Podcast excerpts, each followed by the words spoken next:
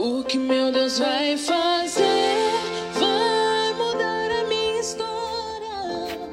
Caminhar de glória em glória. Olá, queridos, graça e paz, que o Senhor abençoe seu dia, que você possa estar andando de glória em glória para a honra e glória do nosso Pai Celestial. Amém? Gostaria de estar meditando com vocês, capítulo 23 de Mateus, a partir do versículo 1, quando Jesus censura os escribas e os fariseus. Vejamos o que a palavra nos diz. Então Jesus falou às multidões e aos seus discípulos: Na cadeira de Moisés se assentaram os escribas e os fariseus. Portanto, façam e observem tudo o que ele, eles disserem a vocês, mas não os imitem em suas atitudes, porque dizem e não fazem. Atam fardos pesados, difíceis de carregar, e os põem sobre os ombros dos outros, mas eles mesmos nem com o dedo querem movê-los. Praticam todas as suas obras a fim de serem vistos pelos outros, pois alargam os seus filatérios e alongam as franjas de suas capas. Gostam do primeiro lugar nos banquetes e das primeiras cadeiras nas sinagogas, das saudações nas praças e de serem chamados de mestre. Mas vocês não serão chamados de mestre, porque um só é o mestre de vocês e todos vocês são irmãos. Aqui na terra não chamem ninguém de pai, porque só um é, é o pai de vocês, aquele que está nos céus. Nem queiram ser chamados de guias, porque só um, só é o guia de vocês, o Cristo. Mas o maior entre vocês será o servo de vocês. Quem se exaltar será humilhado, e quem se humilhar será exaltado. Amém? Até aqui no versículo 12, né? Vamos estar meditando, mas antes vamos estar orando. Pai, mais uma vez nós te louvamos e te agradecemos pelo que o Senhor vai fazer, Pai. Com certeza, o Senhor é aquele, Pai, que chama o que não é nada, o que não pode nada, o que não sabe nada, o que não tem nada de si, Senhor. E assim o Senhor decidiu, Pai, para que a tua glória seja manifesta.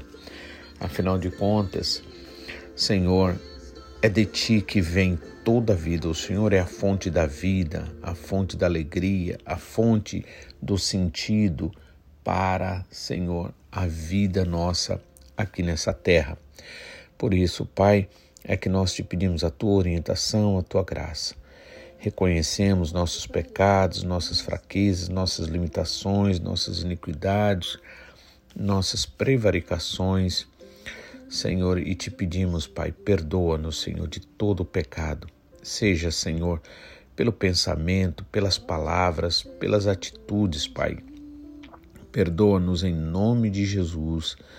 Assim também como é justo, Senhor, perdoar a todos que nos devem, Pai. Em nome de Jesus, nós oramos, nós concordamos, Pai e te pedimos, venha lavar, Senhor, a nossa alma, purificar, Senhor, os nossos sentimentos, Senhor, lavar o nosso corpo, Senhor, com a tua palavra, Pai.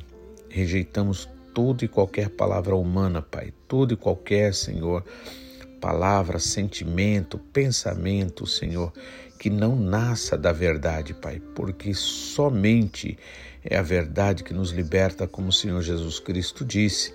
E Ele, Senhor, é o caminho, a verdade e a vida. E ninguém jamais, Pai, pode se relacionar a Ti como filho se não for através do Senhor Jesus Cristo. Por isso, Pai, manifesta a Tua vida, manifesta a verdade e assim manifesta a vida, Senhor, em nome de Jesus, na vida desse meu irmão, na vida dessa minha irmã, na vida da sua família. Em nome de Jesus. Amém. Amém, né? Glórias a Deus. Então, aqui a gente vê que Jesus ali ensina as multidões e aos seus discípulos, né? Lembrando sempre que, né, dois grupos né, estavam ali é, seguindo a Jesus. Um grupo grande era a multidão, né? ou seja, aqueles que não tinham compromisso com o Mestre, com o Senhor Jesus Cristo, nem com a sua causa, né? com o reino de Deus. Enquanto os discípulos, aquele número menor, que estava é, ali com o compromisso não de agradar a si mesmos, não de é, buscar bênçãos materiais, não cometido, é, comprometido com, suas, com seus interesses ou os interesses do mundo, como no caso da multidão, mas estavam ali interessados verdadeiramente naquilo que mais interessava o Senhor Jesus. Isso faz a diferença entre quem é discípulo e quem é parte da multidão. Amém? Então Jesus falou às multidões, mas mesmo assim Jesus fala às multidões, né? Por quê? Porque o desejo do Senhor é que todos se salvem, sejam salvos né? É que todos realmente possam conhecer ao Senhor, como Pedro nos diz, né? É, crescei na graça e no conhecimento, né? E o próprio Senhor Jesus Cristo disse que a vida está em conhecer o Pai. Só que conhecer com certeza não significa ouvir falar, né? Inclusive, temos essa frase bem clássica de Jó, quando, mesmo sendo um homem fiel, justo, reto, que se desviava do mal, como o próprio Deus tinha dado ali para ele, é, aliás, tinha testemunhado dele, mas. e ele vivia realmente em busca ao Senhor, e, só que ele não tinha, não conhecia Deus pessoalmente e realmente, o relacionamento que Deus busca de mim e de você é um relacionamento pessoal, né? Muitas vezes a gente pensa assim, ah, o Espírito Santo, no, pensamos no, no Espírito Santo, por exemplo, como um espírito, como simplesmente um espírito. E a ideia para nós de pessoa normalmente está muito relacionado com essa composição que a gente conhece, né? Por exemplo, somos tripartidários, né?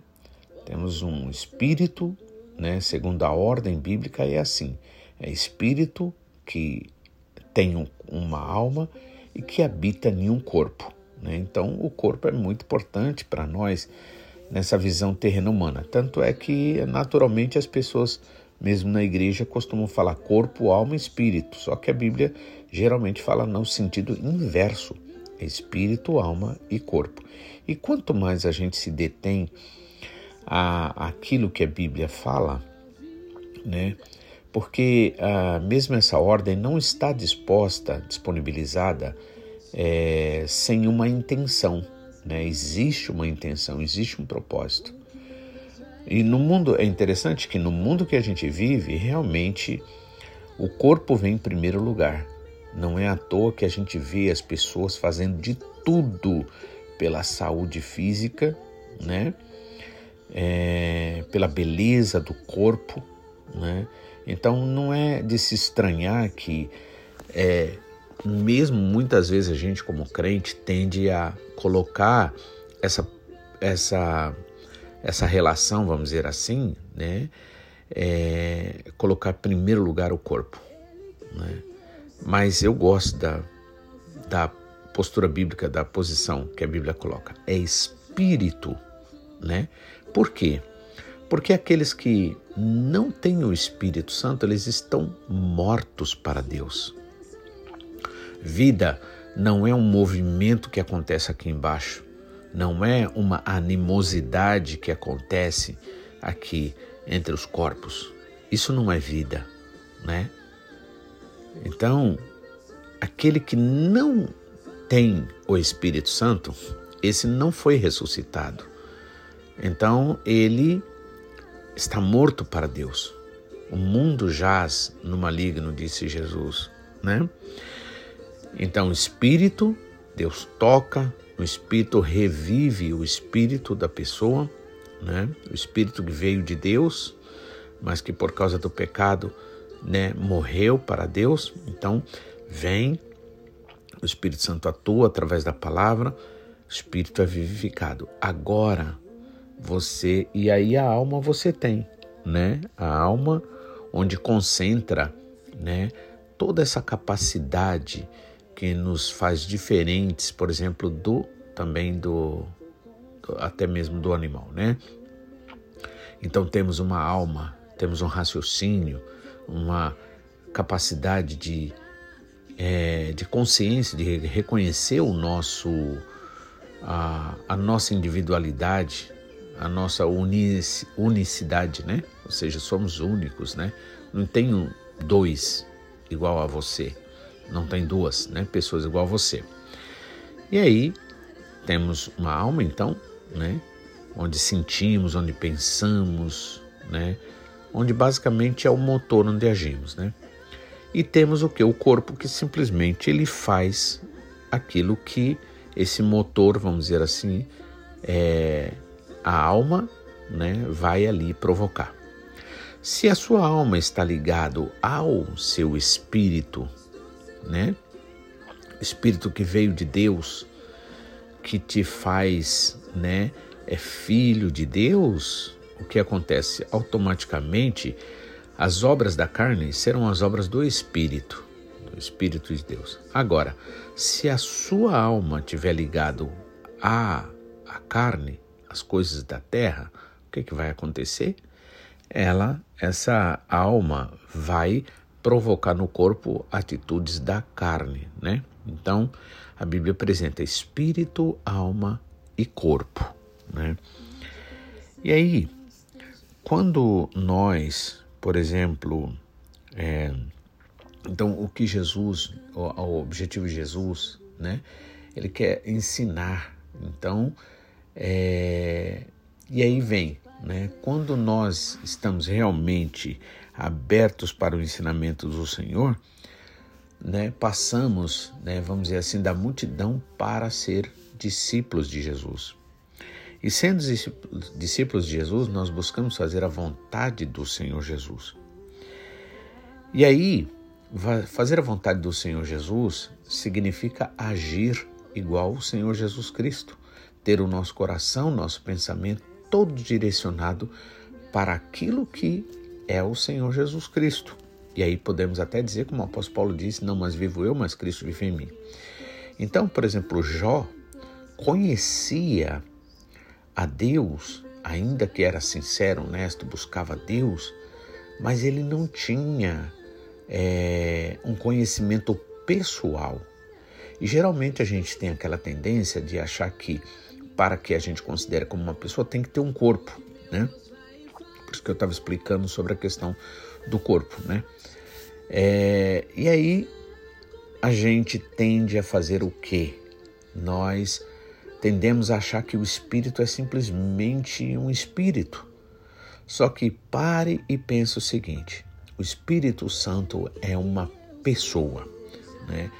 No direito, pessoa é considerado aquele que tem vontade própria, aquele que tem condição, né, capacidade, vamos dizer, mental também para decisão. Né? Não que uma criança não seja uma pessoa, mas o termo pessoa está realmente relacionado mais a isso, a essa capacidade. Tanto é que só a partir de uma determinada idade é que em toda parte do mundo, a partir de uma certa idade, ainda que difere de um país para outro, a pessoa realmente ela pode tomar certas decisões, né? Então, o que nós vemos? Vemos que é, Jesus ensina as multidões, né?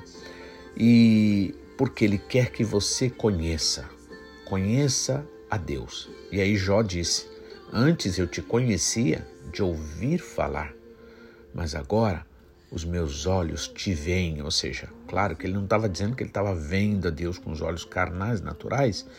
Ele estava dizendo assim: agora o Senhor é tão real na minha vida, tenho experiência verdadeira que não dá para ignorar a tua presença. Por isso eu acho importante uma coisa, é a gente ter experiência realmente com Deus, orar por isso, pedir a Deus isso. Sabe por quê?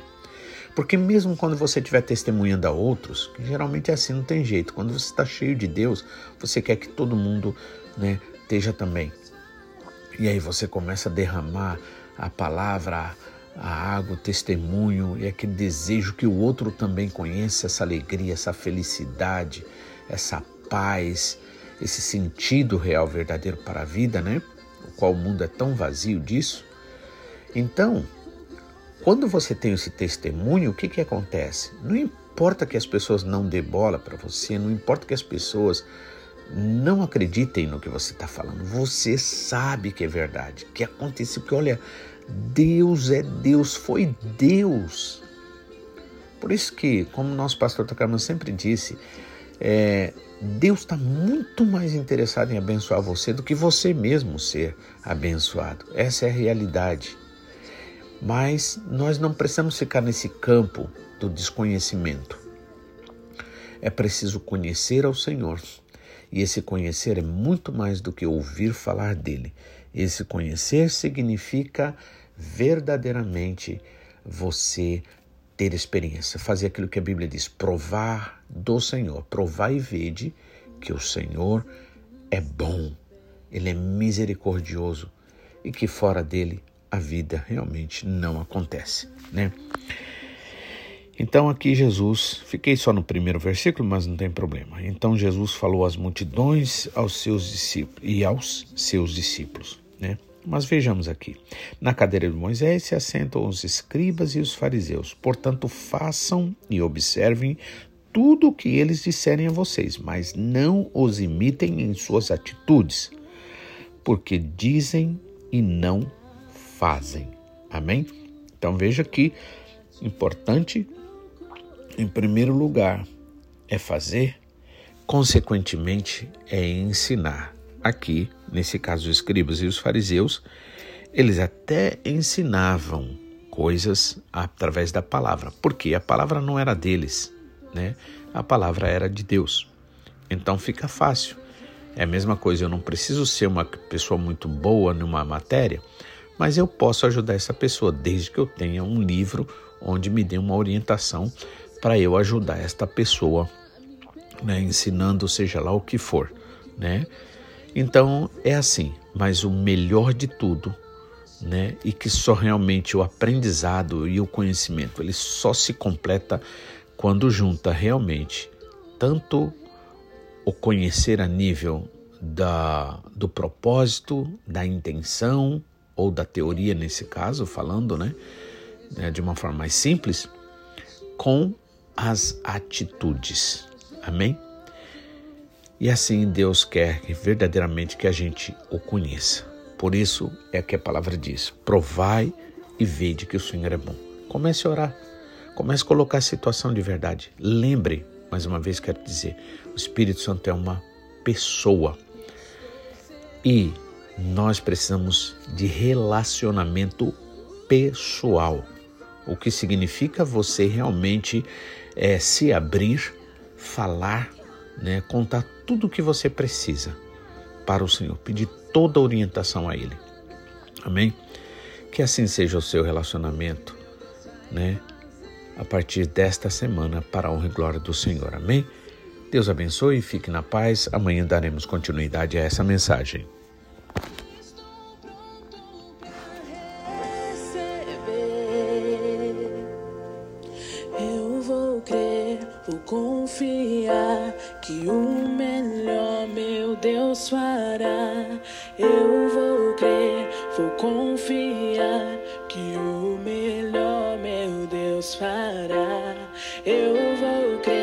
Vou confiar que o melhor meu Deus fará. Eu vou crer, vou confiar